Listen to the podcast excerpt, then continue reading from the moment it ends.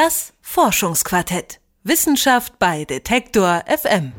Eine Landschaftsform ist vom Aussterben bedroht, das deutsche Moor. Über Jahrhunderte wurden die Moore trockengelegt, um die Flächen für die Landwirtschaft zu nutzen, bis beinahe nichts mehr übrig war vom Moor.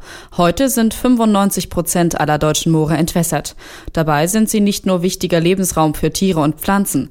Moore spielen auch eine wichtige Rolle für das Weltklima. Sie speichern die klimaschädlichen Gase Methan und Kohlenstoffdioxid. Landwirtschaft und Klimaschutz müssen aber kein Widerspruch sein. Der Kompromiss heißt Paludikulturen. Die Moore bleiben nass und lebendig, können aber zeitgleich von der Landwirtschaft genutzt werden. Über diese Lösung hat meine Kollegin Theresa Nehm mit Andreas Habel gesprochen. Er ist Moor- und Paläoökologe an der Universität Greifswald und Mitarbeiter der Michael Sucko Stiftung, die sich für die Erhaltung von Mooren einsetzt. Schönen guten Tag, Herr Habel. Guten Tag. Die meisten Moore in Deutschland, die wurden trockengelegt. Wie können die jetzt aber wieder wiederbelebt werden? Wiederbelebt, das ist so eine Frage, die ist schwierig zu beantworten. Man kann versuchen, sie wieder nass zu machen. Ein Moor ist ein Standort, ein Ökosystem, das nass sein muss, um dauerhaft zu existieren. Und in die Richtung kann man den Wasserhaushalt versuchen, wieder zu restaurieren, um den Wasserstand in die Geländeoberfläche zu bekommen. Und dann hoffen, dass die Vegetation sich entsprechend einstellt, um wieder ein funktionierendes Moorökosystem zu schaffen. Also wie kann man sich das dann vorstellen, was Sie da machen? Also diese entwässerten Moore, die haben ja Entwässerungssysteme, also Grabensysteme, mit denen das Wasser aus dem Moor raus befördert wurde. Und da muss man eben Wehre einrichten und das regulieren. Da muss man dranbleiben und gucken, dass man Staustufen einrichtet, wenn ein Relief im Gelände vorhanden ist. Und dass man dann eben Kaskaden realisiert. Und dann hat man, man muss immer dann so einen Trade-off machen. Das wird am Anfang nie optimal sein und muss immer nachbessern, nachjustieren. Und es ist arbeitsaufwendig und kostenintensiv natürlich. Und, und, wie lange dauert es ungefähr, bis so ein Moor wieder rekultiviert ist in dem Sinne? Wenn man ideale Bedingungen hat, dann kann es durchaus auch vier Jahre dauern, bis man die, bis die Vegetation sich optimal erstmal eingestellt hat. Und auch heute akut ist immer die Klimafrage, was emittiert dann ein wiedervernässter Moorstandort, weil am Anfang die Vegetation noch nicht optimal ist können es sein, dass vermehrt nochmal Methanemissionen stattfinden und das, bis sich das eingespielt hat, in einem Zeithorizont von vier bis zehn Jahren rechnet man so momentan. Und wie ist bislang die Erfolgsquote? Also gibt es auch Moore, die einfach trocken bleiben, wo nichts mehr funktioniert? Das ist die zweite Problematik. Man hat einerseits technischen Schwierigkeiten und andererseits muss man auf eine soziale Verträglichkeit auch achten, ne? weil natürlich neben dem Moor, das trockengelegt war, ist gesiedelt worden, da ist auf dem Moor und neben dem Moor Landwirtschaft betrieben worden. Und wenn man jetzt einfach sagt, okay, wir machen jetzt ohne Rücksicht auf Verluste alles nass, dann kriegen natürlich die Anwohner und Nutzer auch nasse Füße unter mhm. Umständen. Und das sind die anderen Herausforderungen, wo man sagt, ja, da muss man auch Kompromisse machen oft. Und dann kann man sagen, sind wieder Vernässungsprojekte auch oft mal nicht so erfolgreich, wie sie sein könnten. Und man muss die Leute abholen, wo sie stehen und mit den Leuten zusammen versuchen, eine, eine Lösung zu finden. Und die Paludi-Kultur, die sieht ja eigentlich vor, dass das Moor einerseits bestehen bleiben kann, aber mhm. auch die Landwirtschaft erarbeiten kann. Mhm. Welche konkreten Anbaumöglichkeiten gibt es denn da für die Landwirtschaft? Also es gibt erstmal eine ganze Reihe von traditionellen Nutzungsformen, die man heute unter den Begriff Paludikultur fassen könnte. Paludikultur sagt er, leitet sich ab von Palus, der Sumpf und Kultur, die Bewirtschaftung und meint eine nasse Bewirtschaftungsform, dass also der Wasserstand in Flur ist in so einem Moor und trotzdem eine Nutzung der Biomasse stattfinden kann. Traditionell gibt es dort Formen, es wurden Streuwiesen oft unter nassen Bedingungen genutzt. Oder man hat äh, die Rohrdächer, Rohr- und Schilfdächer, wie man sie in Norddeutschland und Nordostdeutschland findet, traditionell, dass man wirklich hochqualitatives Schilf im Winter geerntet hat und zu Bünden gesammelt hat und dann als Dachdeckermaterial verwendet. Mhm. Das sind so klassische Formen der nassen Moorbewirtschaftung. Und heute kann man sehen, es gibt noch keine marktreifen Paludikulturverfahren. Es sind alles Pilot- und Versuchsprojekte, die da im Moment gemacht werden. Und es ist ein gewisser Innovationsbedarf da, ne? dass man auch neue Werkstoffe findet und herstellt.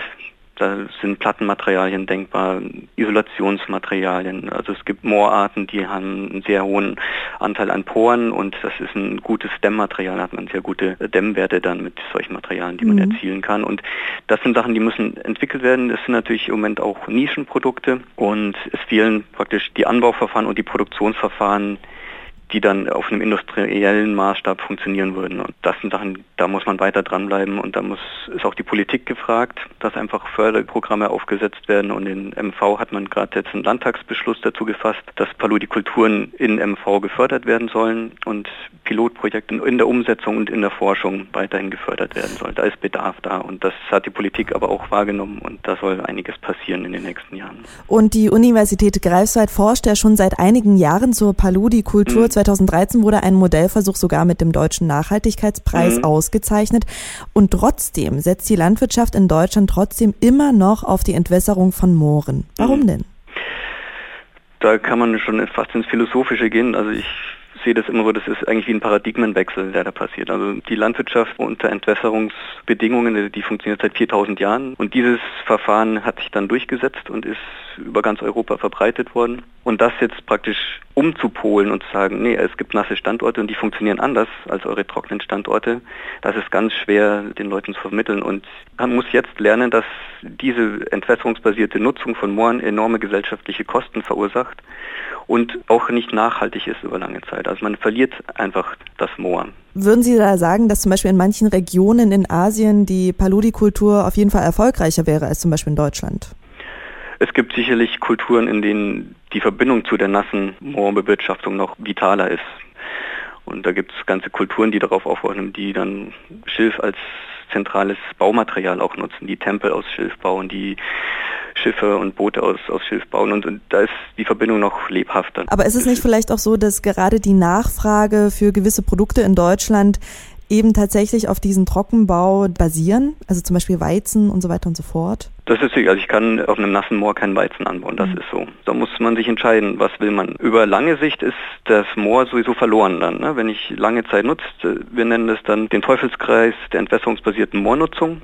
Das heißt, wenn ich entwässerungsbasiert nutze, dann habe ich zwei Effekte, die greifen. Was ich sofort habe, ist eine Sackung. Ein Moor ist ja ein Torfkörper und ein Torfkörper ist ein poröses Gebilde. Ne? Und man hat ein Porenvolumen, das ist Wasser gesättigt in dem natürlichen Moor. Und wenn ich das Wasser rauslasse, dann fehlt der Auftrieb vom Wasser, das Moor sackt zusammen, die Poren werden kleiner und man verliert Geländeoberfläche. Das geht einfach nach unten.